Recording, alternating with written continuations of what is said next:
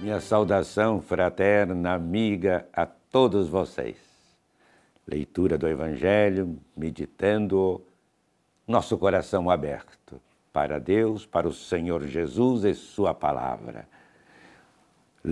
Proclamação do Evangelho de nosso Senhor Jesus Cristo, segundo São Lucas.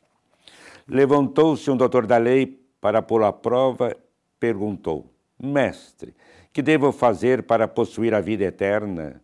Disse-lhe Jesus: Que está escrito na lei? Como é que lês? Respondeu ele: Amarás o Senhor teu Deus de todo o teu coração, de toda a tua alma, de todas as tuas forças e de todo o teu pensamento. E a teu próximo como a ti mesmo. Falou-lhe Jesus: Respondestes bem. Faze isto e viverás. Mas ele, querendo justificar-se, perguntou a Jesus: Mas quem é meu próximo?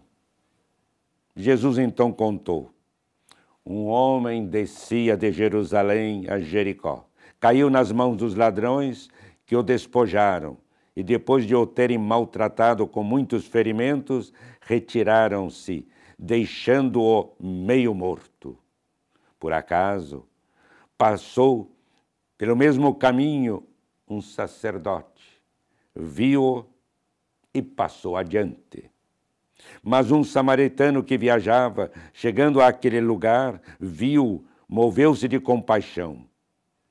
Aproximou-se, atou-lhe as feridas, deitando nelas azeite e levando-o a uma hospedaria e tratou dele. Qual desses três parece ter sido o próximo daquele que caiu nas mãos dos ladrões? Respondeu o doutor da lei: aquele que usou de misericórdia para com ele.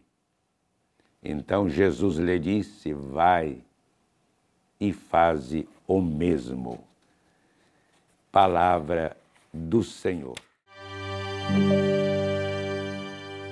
Vemos assim essa belíssima passagem em que Jesus fala do amor ao próximo. Palavras que não eram entendidas pelo doutor da lei na sua compreensão profunda, no seu sentido profundo. Quem é meu próximo? Pergunta suavemente Jesus lhe conta uma parábola, como acabamos de ouvir, a parábola do bom samaritano. Refere-se a um homem que, caído nas mãos de assaltantes, jaz no chão, abandonado, ferido, semi-morto, debilitado, não consegue se levantar do chão. Passam por ele três pessoas, um sacerdote, um levita, que indiferentes não o socorreram. O terceiro, um samaritano estrangeiro, foi quem parou e, ao vê-lo, teve compaixão para com ele, curou-lhe as feridas, levou-o no seu burrico até a estalagem mais próxima para que pudesse se recuperar.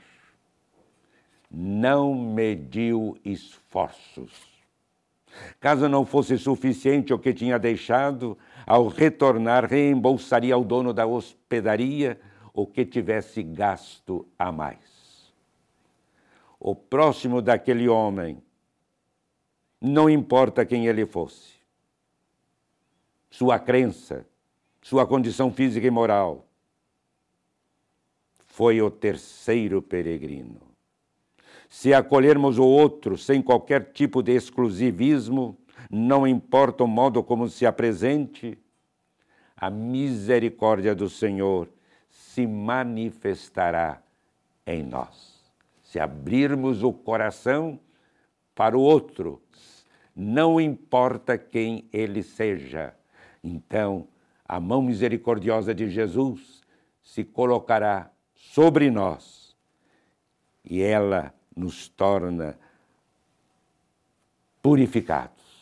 Esta mão nos purifica, nos santifica, nos concede uma vida nova, uma vida eterna em Deus. Vamos, portanto, abrir o nosso coração, acolher a misericórdia divina e sermos misericordiosos. Paz e bem.